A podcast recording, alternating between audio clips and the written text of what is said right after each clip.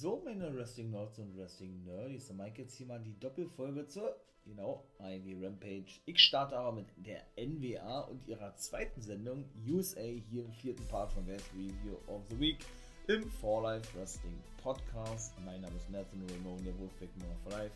Und jetzt geht es los. Wie gesagt, zweite Sendung, ne? also die dritte Folge der neuen Sendung, der zweiten Sendung der National Wrestling Alliance USA. Geht jetzt also los, Doppelfolge jetzt hier und danach folgt Ivy Rampage. Jo, was soll man sagen? Colby Corino startete die Sendung. Das ist ja eine YouTube-Sendung, wie gesagt. Könnt ihr gerne natürlich mal raufgehen. National Wrestling Alliance USA. Geht immer so eine halbe Stunde. Ja, und shootete gegen den guten George South. Der ist wohl sein Mentor, sein Trainer, habe ich gar nicht gewusst, ja. Und CW Anderson ist ja nun auch zurück, die sind ja wieder ein Take-Team, ne? Und ja, haben ja nun seit der Roma-Zeit Probleme, wobei ja beide eigentlich auch so eine geilen Heels sind, ne? Gerade George South, der jetzt aber wohl als Face unterwegs ist, da war ich mir beim letzten Mal nicht ganz sicher gewesen, ob der jetzt, wie gesagt, äh, Face oder Heel ist, weil er eben doch sehr Heel-lastig ist und eigentlich auch ein geiler Heel ist, finde ich 59 schon George South. Ich kannte ihn bis vor einigen Jahren noch nicht, aber ich finde, das ist ein geiler Typ, ey.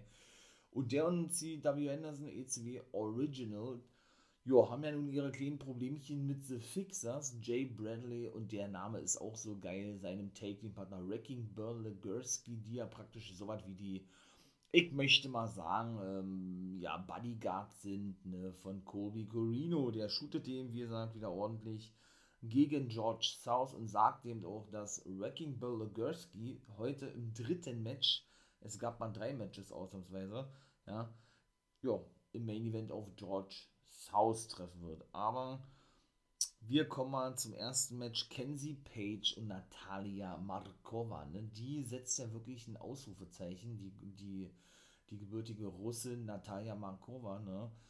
Muss ich wirklich sagen, äh, doch, die gefällt mir wirklich gut. Also, ähm, die haben wir bei Ivy Dark ein paar Mal gesehen, habe ich ja erzählt, sie hat ja bei der NWA wirklich einen Vertrag unterschrieben, ne?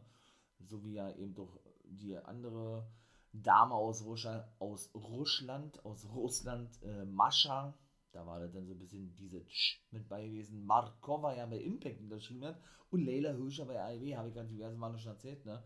Und Natalia Markova und Kenzie Page haben ja auch so eine so eine kleine Fehde schon, ne? Markova, diese verwöhnte äh, Rich Girl, irgendwie, die aber wirklich was im Ring drauf hat, finde ich, ja, die kann wirklich nur die harte Gangart auspacken.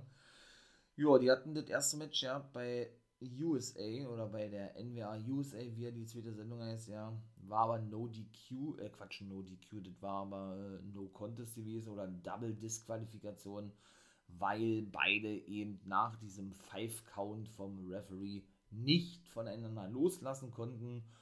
Ja, und schlussendlich beide disqualifiziert wurden. Wenig später attackierte dann Page sie nochmal, also Markova, als sie dann bei einem Interview stand und gerade gegen sie shootete oder irgendwie, irgendwie ähm, eine Strafe für Page haben wollte. So war das, glaube ich, gewesen, ja. Und Tim Storm war nämlich auch derjenige, der ist ja praktisch so weit wie der General Manager von der NWA. Die haben auch so einen Special-Namen für, der fällt mir jetzt aber gerade nicht ein der, der, der ähm, wollte eben auch die beiden lösen, also sprich trennt voneinander, Natalia Mankova und Kenzie Page. Und da kam Raven nach draußen, da weiß ich auch noch nicht wirklich, was der für eine Rolle spielt. Ja, auch ECW Original, nein, der war ja überall schon gewesen, ne? Ja, und fragte, warum er sich denn einmische. Die, er solle doch die Frauen kämpfen lassen, sozusagen. Also weiß ich auch nicht, was das soll mit Raven. Aber gut, gucken wir mal. Freue mich natürlich, dass der auch mit, da, mit dabei ist, aber irgendwie erschließt sich mir seine Rolle aktuell noch nicht wirklich. Ja, und das zweite Match gewann Kerry Morton gegen Jamie Stanley. Auch da gab es davor ein paar Shootinger. Jamie Stanley beleidigte nicht nur Ricky Morton, den, den Vater eine Hälfte vom Rock'n'Roll Express, sondern eben doch Kerry Morton, ne? verlor aber schlussendlich diese Junior Heavyweight Qualifying Match. Muss ich ja sagen, ne, die waren ja beide meiner Meinung nach, doch, ich glaube, beide waren in dieser Battle Royale, in dieser Gauntlet Battle Royale dabei beim letzten Pay-Per-View weshalb es meiner Meinung nach eigentlich nicht sein kann und überflüssig ist, dass die dann nochmal in Singles-Matches gegeneinander antreten. Homicide hat die ja gewonnen, ne? Diese Gauntlet Battle Royal und steht praktisch schon als Finalist fest, ne? Denn meiner Meinung nach, wie gesagt, haben sie ja schon die Chance gehabt, da müssten andere eine Chance bekommen, aber gut, ist immer so, was will man sagen, nicht wahr? und dann war eigentlich schon Zeit für Main Event, ne? Wrecking Burger Gursky gewann, ich habe ja gesagt, es war eine sehr kurze Sendung, ich glaube 28 Minuten irgendwie oder so. Ja, besiegte den guten George South mit einem Big Bossman Slam. Hat man auch jetzt noch nicht so oft gesehen, ja. Und dann war die Sendung vorbei gewesen. Zuvor war dann noch gewesen Nick Aldis, der eigentlich dachte, dass die Fehde, so hat er die sagen, Rivalität mit seinem ehemaligen Take-Team-Partner und besten Freund Tom Latimer vorbei sei, denn ich sag's da gerne nochmal und das finde ich eigentlich ganz nice, dass der Anführer und Gründer vom Strictly Business, nämlich er selber, Nick Aldis, ja, rausgeschmissen wurde aus seinem eigenen Stable, eben von Chris Adonis, dem ehemaligen Chris Masters, der ja aktueller äh, National Champion ist, ne? Äh, Quatsch, nicht National Champion, äh, muss man echt überlegen. Äh, es gibt ja zwei Midcard-Titel, NWA Television Champion ist Olle Tyrus und er ist NWA NWA, ja doch, NWA National Champion, ja, stimmt doch. NWA National Champion, der gute Chris Adonis, so. Und äh, Camille, wie gesagt, die ist Women's Champion und eben Tom ja, der praktisch so wieder neue Boss ist von Strictly Business, wenn man das überhaupt nennen kann, ja.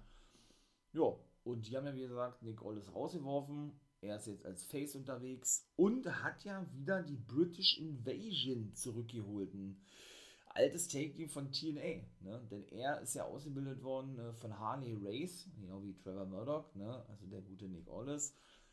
Hat aber so, ich möchte mal sagen, seine Sporen als Wrestler an der Seite von Doug Williams verdient, wie man das so schön sagt, bei TNA, heute Impact Wrestling, eben unter dem Namen British Invasion. Waren auch Take Team Champions gewesen und die sind also beide wieder zusammen, weil Doug Williams eben ja auch zwischendurch aufgehört hat, jetzt auch wieder zurück ist und der bei der National Wrestling Alliance jetzt angekommen ist. Richtig geil, ja. Die British Invasion ist zurück. Er ist jetzt als Face unterwegs oder sie sind als Face unterwegs, ja. Und ich muss sagen, ich finde es wirklich gut, dass sie den rausgenommen haben aus diesem World-Titel-Picture, ne, und das andere mal einen Spot bekommen und er sich dafür auch nicht so schade ist, ja. Jetzt, ich sag jetzt mal, nur noch in der Take-Team-Division unterwegs zu sein. Ich finde es nice. Hat auch für nächste Woche, da komme ich jetzt gleich zu, zu der zweiten NWA-Ausgabe, also NWA USA, hat da ja, wie gesagt, eine Challenge ausgesprochen, was auch angenommen wurde. Und wir sehen dann also in der zweiten Ausgabe Main Event oder sahen, muss man ja vielmehr sagen, British Invasion versus Strictly Business. Davor hat er aber noch den ehemaligen Crimson rausgerufen, er solle sich wieder konzentrieren ähm, auf seine, oh, wie war denn das da? Er soll sich wieder konzentrieren, fokussieren auf seinen Weg, den er eingeschlagen hat als Singles Wrestler. Der ist jetzt unter seinem richtigen Namen Mayweather unterwegs auch diesen Namen hat er schon bei Impact gehabt, äh, der gute Crimson, und kennt eben Nick Aldis aus ihrer gemeinsamen Teenage-Zeit, sind gut befreundet, die Kinder sind befreundet und so weiter und so fort, ja. Und er kann ihm eben nur als erfahrener Mann raten, ähm, der hat auch seinen Vertrag verlängert, Romania, Nick Aldis, dass äh, das einzig wahre hier in der NWA Siege sind und nichts anderes und er solle sich, wie gesagt, fokussieren der gute Mayweather und das wartet eigentlich. Ne? und dann war NWA die erste USA-Sendung vorbei, also die dritte Folge insgesamt war vorbei gewesen. Dadurch, dass ich aber zwei Folgen wie gesagt, thematisiere und danach noch Rampage folgt, ne, ist jetzt die erste Ausgabe von den zwei Sendungen, die ich hier zusammen mache, vorbei. So, dann kommen wir jetzt zu der aktuellen Ausgabe. Jo, da war Strictly Business äh, gleich zu Beginn bei May Valentine gewesen, waren froh gewesen, wieder zusammen zu sein, Nick Aldis endgültig äh, abgeschrieben zu haben. Ähm, haben dann aber eben mitbekommen von dieser Challenge von der British Invasion, haben dann nochmal geshootet gegen die und das war dann eigentlich, also doll war das nicht gewesen, ne? Und es waren auch diesmal nur zwei Matches gewesen, denn äh, das war wieder ein Junior Heavyweight Qualifying Match, wieder von Teilnehmern, die eben schon in dieser Gauntlet Battle Royale dabei waren. Der gute, jetzt muss man überlegen, Darius Lockhart, nee, der war ja nicht dabei, der war zwar angekündigt, musste aber verletzungsbedingt absagen, so war es richtig. Den habe ich auch noch nie wrestlen sehen ich kannte ihn vom Namen her, habe ihn aber nie gesehen. Der gewann gegen Sal Rinauro jetzt das erste Match, ja, und dann war es eigentlich schon relativ zügig vorbei. Der ist ja so ein bisschen, ja, ich bin kein Fan von Sal Rinauro, weil ich komme da nicht wirklich ran. Der ist ja, ja, ich möchte mal sagen, so besessen jetzt irgendwie, ne, von James Mitchell und Judas und hat ja Blut getrunken und so was. Also, mal gucken, wo der Weg hingehen wird, ja, und äh, opfert sich ja für, für Father James Mitchell und was da, was, was er da nicht alles so erzählt hat. Und ja, Colby Corino shootete gegen Carrie und Ricky Morton. Die Fixers kamen auch mit dazu. äh, dahingehend, dass, wie war denn das, ähm, dass sie doch nicht länger im Schatten ihrer Väter stehen sollten und es gibt eh nur ein, eine wahre Heavyweight-Legende, nämlich sein Vater, er hat den Namen nicht, nicht genannt, er meinte natürlich Steve Corino, der in der WWE als Produzent von SmackDown unterwegs ist, ja. Und ja, man solle sich ihm selber äh, als Next Generation Superstars sozusagen, hat noch Ricky Morton beleidigt gehabt, auf sich konzentrieren, so kann man das, glaube ich, sagen, ja.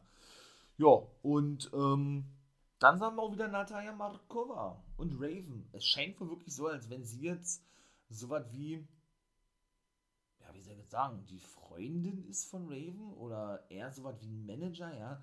Also so richtig irgendwie werde ich da nicht wirklich warm, war. So kam da draußen, äh, geht da Tim Storm bis an, hat ihn da auch beleidigt gehabt, dass die Entscheidungen, die er trifft, absoluter Bullshit sind. Er hat dann irgendwie verglichen, weiß ich nicht, äh, mitten im Gefängnis, äh, wenn man dann Wärter hat, der so unglaubwürdig ist und man den nicht wirklich wahrnehmen kann und den mal eine über, über die Rübe zieht, sozusagen, ja. Mankova freute sich, dass Page suspendiert wurde von Tim Storm, weil es genau gerechtfertigt sei, weil sie ja Makova eben anging und so weiter und so fort. Und ja, Cal Davis betitelte den Raven so was wie den Sugar Daddy von Natalia Makova, habe ich das richtig verstanden? weil sie sagte, ey, sie könne sich alles leisten, denn sie hat, sie hat auch einen richtigen Vater zu Hause, der kauft ihr Diamanten, Autos, ein Haus und bla bla bla, wenn sie das, wenn sie das will und dann war es auch vorbei gewesen, ja. Gucken wir mal, wo es wirklich hingehen wird. Rave als Manager, meine ich mal, von Markova, der, der wird mit Sicherheit eine Fehler anfangen, hat er ja eigentlich schon, oder ein Match bestreiten gegen Tim Storm, da geht man schwer von aus, ja. Und dann gucken wir mal, wo das noch alles hinführen wird. Hawks Erie ja, prügelte sich dann mit The Fixers, beziehungsweise attackierten die Hawks Erie, denn auch da war mit Colby Corino irgendwas gewesen. Was war das da? Colby Corino hatte nämlich ähm, auch da auch da irgendwie geshootet ja gegen Luke Hawks, weil der auch in, in ne Quatsch, weil der verloren hat gegen seinen Vater, ähm, Luke Hawks, genau. PJ Hawks, so, hat verloren gegen seinen Vater Luke Hawks und die sind ja ein Vater-Sohn-Take-Team, so ist es richtig ja, schlussendlich äh, hat er die Fixers rausgerufen, die haben die dann attackiert, ja. Und dann hat Cody weiter unter Be Beweis gestellt, wie präsent er doch eigentlich bei der NBA ist, möchte ich mal sagen. Dann ist, er, dann ist er aber allerdings attackiert worden mit einem Stuhl, Kobe Corino von George South, ne? Der hat ja nun, wie gesagt, die, weil ich hier gerade ja gesagt habe, in der ersten Sendung den Main Event verloren gegen Wrecking Ball Legursky. Ja, der ist dann von CW, CW Anderson zurückgehalten worden, von seinem Take-Team-Partner, der gute George South, auch von Tim Storm. Und dann war auch dieses Segment vorbei gewesen. Ja, und dann waren wir eigentlich schon im Main Event. Da besiegte die British Invasion Strictly Business mit der Chaos-Theorie. So nennt nämlich der gute Doug Williams seinen Finisher und den Flying Elbow von Nick Aldis so eine Combo war gewesen. Und dann war die NWA US ausgabe auch vorbei. Ich bin ja ein NWA-Fan, ne? muss ich wirklich sagen. Immer eine sehr kurze Sendung, die zweite Show, aber sie machen wirklich doch schon mal Gute draus, muss ich sagen, ja. Ja, dieser altmodische Flair-Style, wie auch immer, ja, Flair-Style, mal sehen, wie sehen wir ja bald Ric Flair seinen Style in der NWA. Geiles Wortspiel, haha. und, äh, ja, und, und, und, muss wirklich sagen, doch, ist geil doch, gefällt mir wirklich gut. Doch, doch, äh, ja, sowohl Power, jetzt war ja die Power Search Ausgabe, ich hoffe, ihr habt im zweiten Part mal gehört, ne? Da habe ich ja darüber gesprochen, habe ich ja auch schon eine Doppelfolge gemacht, NWA und Impact Wrestling. Und doch, ich bin gespannt, was da alles noch so kommen wird, ne? Beziehungsweise kommen jetzt erstmal am 12. Februar die Power oder die Special, wie nennen sie die Power Trip Ausgaben.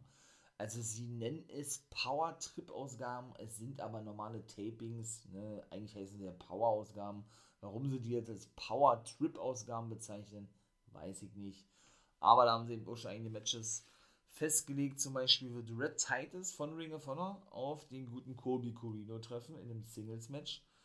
Ebenso Kylie Ray, die trifft dann auf, oh, jetzt muss ich mal überlegen, auf wen ist denn die getroffen? Ähm, war das Natalia Markova oder was?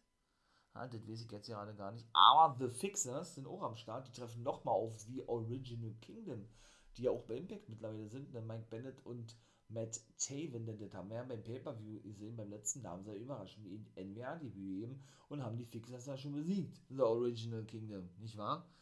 Ja, dann haben wir auch noch ein weiteres Match mit ähm, Tom Latimer und Nick Aldis bei diesen Tapings, ne, ein I Quit Match wird es sein. Und Tareen Terrell, das verstehe ich allerdings auch nicht, bekommt ebenso bei diesen Tapings ein Titelmatch gegen Camille. Also, ja, weiß ich nicht. Eigentlich äh, total ja, ungerechtfertigt, ne? Eigentlich nur als Manager unterwegs von Genocide und Paula Blaze, die sich ja wohl doch wieder zusammengetan haben. Nun gut. Und habe ich noch was vergessen? Äh, jo, habe ich, denn äh, da gibt es noch die Illbegotten. Das ist auch ein geiler Name, wa? Die treffen mit Mims zusammen auf das ganze, ich sag jetzt mal, Stable von Austin Idol, Austin, Austin Mania, ne? Black G's, Tyrus selber, dem Television Champion, äh, dem guten John Clearwater und das neueste oder dem neuesten Mitglied Marshy Rocket. Und die Illbegotten sind ja Alex Taylor, ähm, dann, oh Gott, jetzt muss man echt überlegen. Ist das der komische Roberts? Nee, warte mal, jetzt muss man echt überlegen. Also Mims zählt ja nicht zu den Illbegotten. Wie heißt denn dieser Typ jetzt? Äh, Captain Yuma ist nicht dabei, obwohl er eigentlich die Illbegotten gegründet hat, ne? Mit, mit seinem Take-Team-Partner. Wie heißt der denn jetzt? Äh, Rush Freeman, genau. Der ist dabei, Alex Taylor und der andere fällt mir gerade nicht ein. Sorry dafür, ja. Das sind so die Matches bei den Special Power Tapings unter dem Titel Power Trip, wie ihr sagt, ja. Ja, und dann war es das auch gewesen.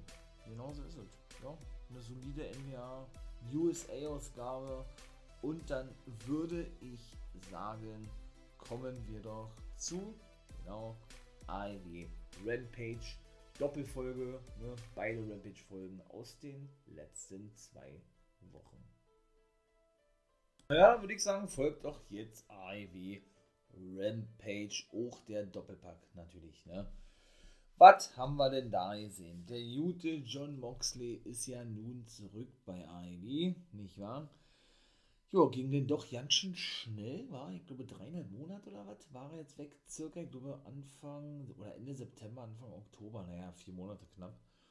Und der hat nämlich gleich sein erstes Match gegen Ethan Page bei Ivy Rampage. Und das er auch durch den Paradigm Shift, kann ich schon mal vorwegnehmen, ja. Und dann kam danach eigentlich was Interessantes. Und wenn ich schon daran denke, boah, da läuft mir das Wasser im Munde zusammen, war.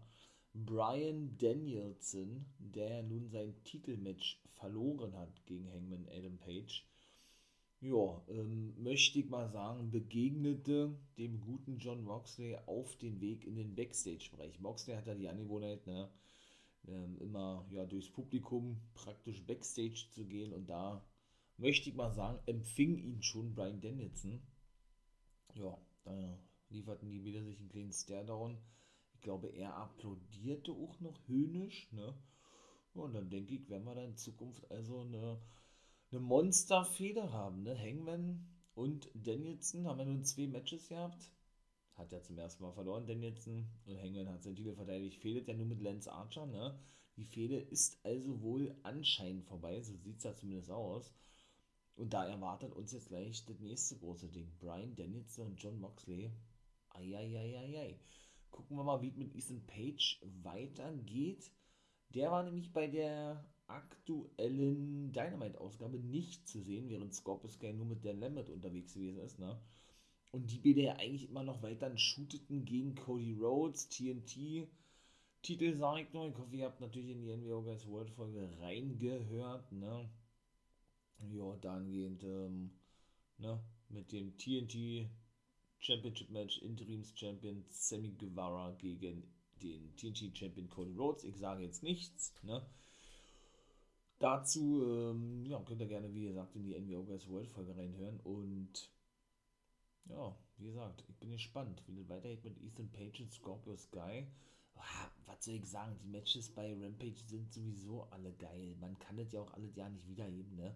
Nick Jackson hat das, das zweite Match gehabt und das verlor er trotz diverser Eingriffe von Matt Jackson, ne, der von Orange Cassidy zurückgehalten wurde. ja, gegen Trent Beretta. Trent Beretta konnte Nick Jackson besiegen. Eigentlich war das ja angesetzt als Take-Team-Match. Rapongi Weiss, Rocky Romero und Trent Beretta sollten eigentlich auf die Young Bucks treffen. Nur wie es ja so oft ist. Und da müssen wir ja immer damit rechnen. Ne? Das ist mal ja so.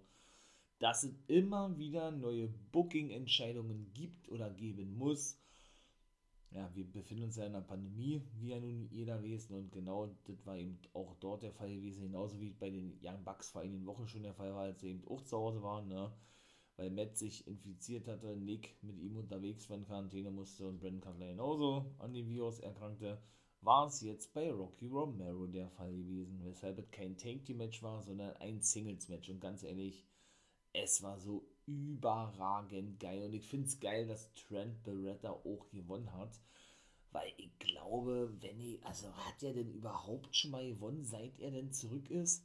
Bei den Best Friends? Ich meine nicht.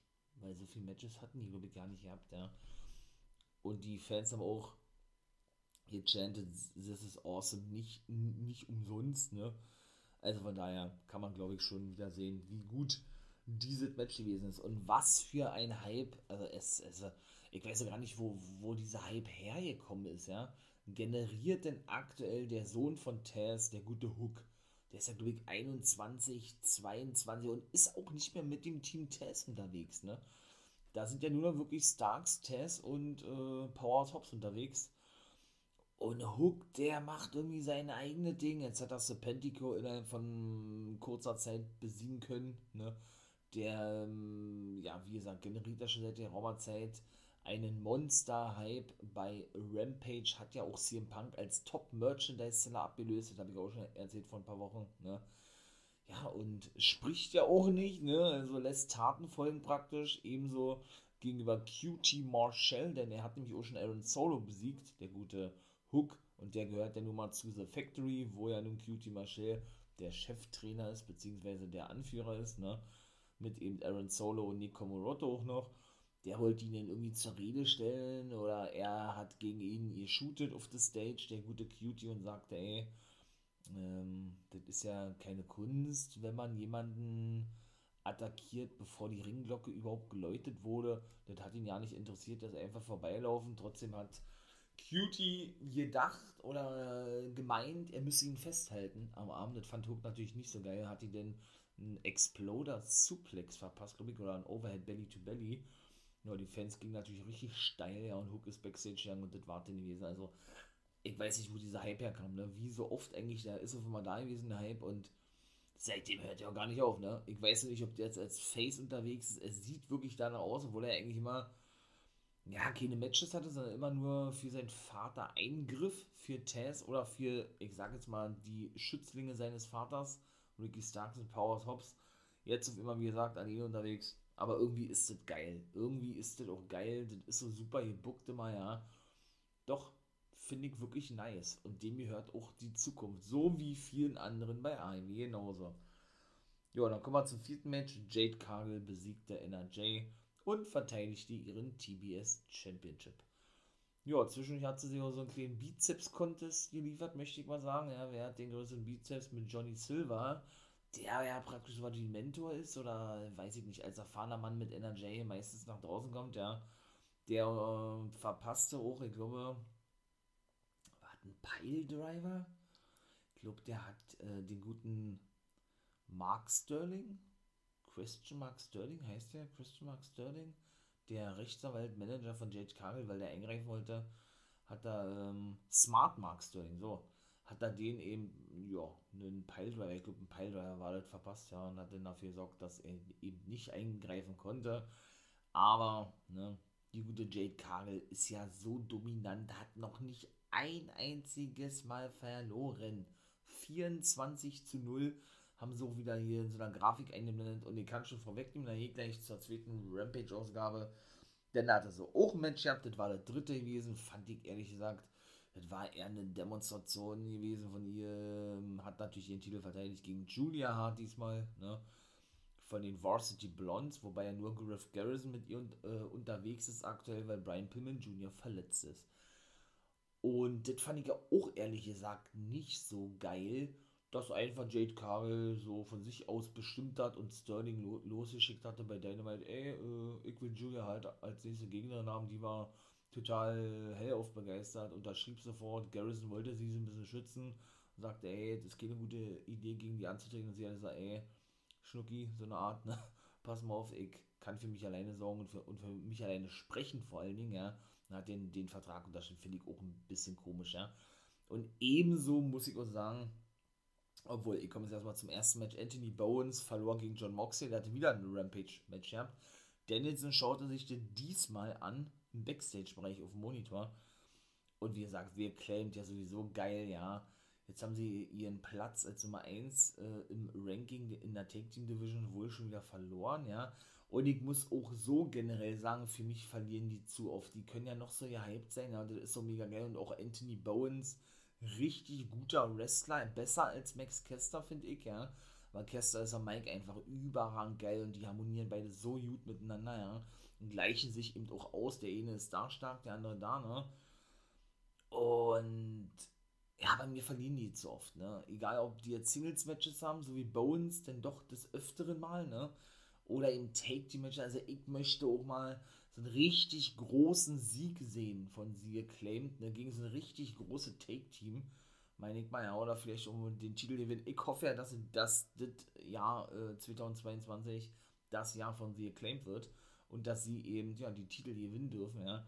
Deshalb stört mich das ein bisschen, ne, dass, dass die, die, die sind ja immer zu sehen, jetzt will man nicht missverstehen, sowohl bei Dynamite als auch bei Rampage, aber sie dürfen eben nie gewinnen, ne.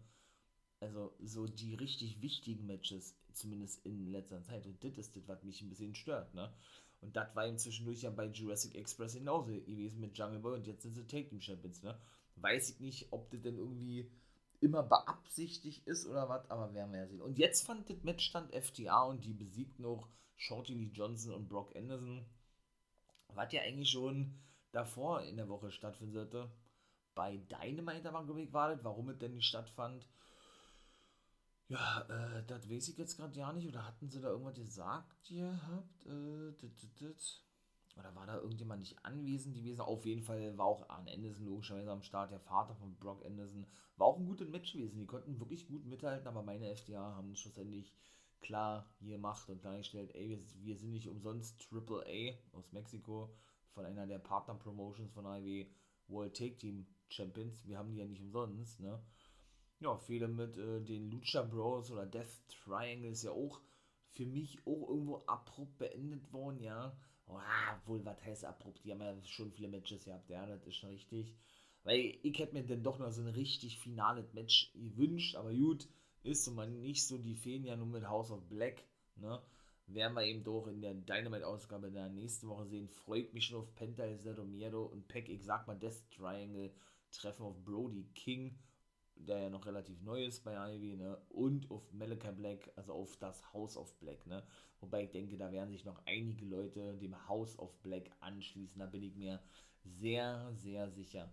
Telly Blanchett geriet mit seinem alten Horseman-Kollegen Arne Anderson wieder in den Konflikt, beziehungsweise aneinander, musste sich auch einen Schlag von denen einstecken lassen, aber trotzdem gewann FTA, ne? Und auch Jurassic Express konnten ihre Take-Team-Titel verteidigen im Main Event. Richtig super Match gewesen gegen Private Party.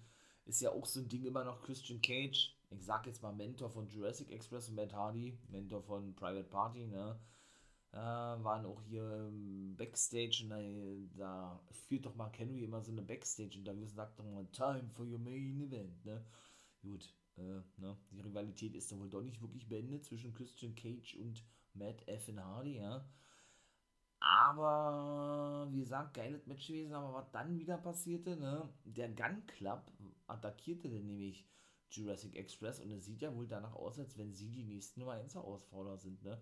Austin Gunn und Sean Gunn, die Söhne, die auch in der ersten Reihe standen und sich das Match anschauten, die Söhne von Billy Gunn, ne? Denn die hatten ja schon vor einer Woche, ja, die hatten da zuvor in der Show nämlich ja schon Christian Cage attackiert, ja bei Dynamite war gewesen, als er in die Halle ankam und Jurassic Express ja wohl schon da gewesen sind, ne?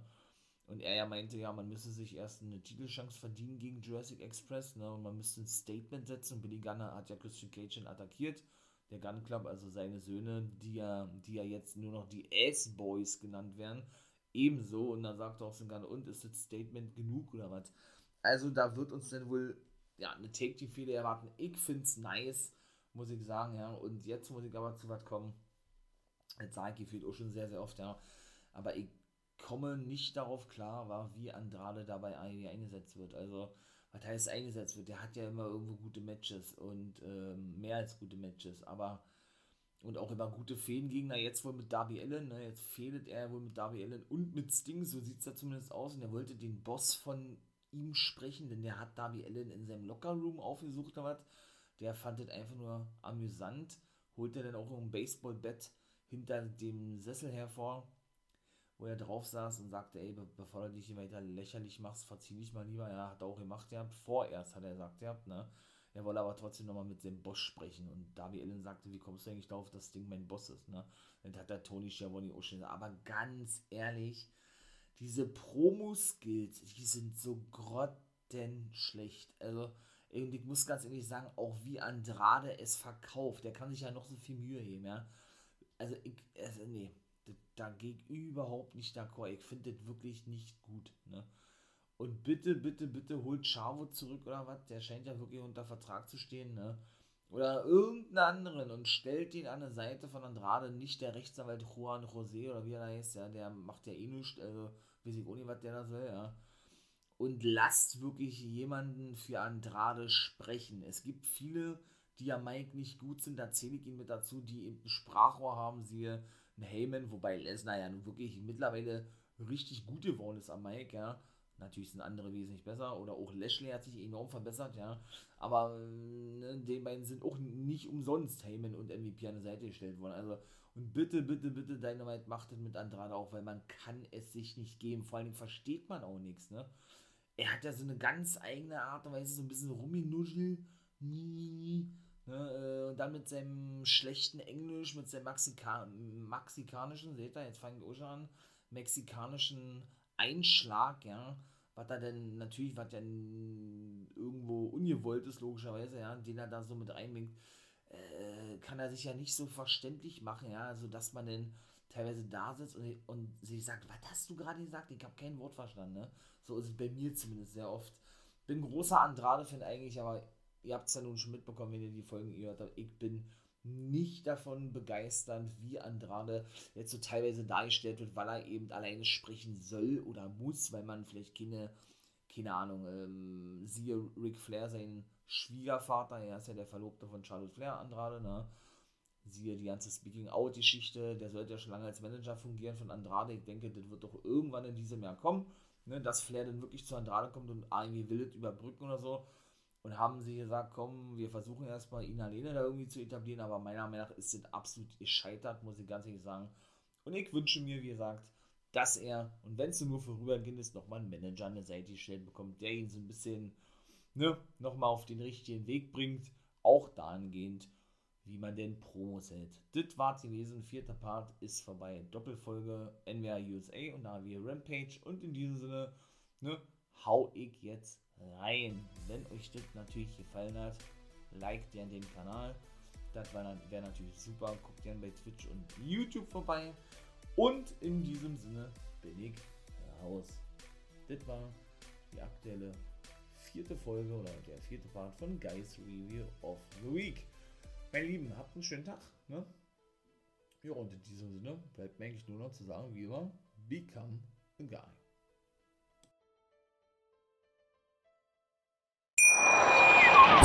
Wie viele Kaffees waren es heute schon? Kaffee spielt im Leben vieler eine sehr große Rolle. Und das nicht nur zu Hause oder im Café, sondern auch am Arbeitsplatz. Dafür gibt es Lavazza Professional. Kaffee am Arbeitsplatz, der genauso lecker schmeckt wie in eurem Lieblingscafé. Die perfekte Kaffeelösung für jede Art von Unternehmen. Klein, mittel, groß. Ihr habt auf jeden Fall einen Kaffee, der schmeckt. Die richtige Motivation für eure Arbeitstage. Alle Infos zu Lavazza Professional findet ihr auf lavazzapro.de mit allen Kaffeelösungen für euer Büro.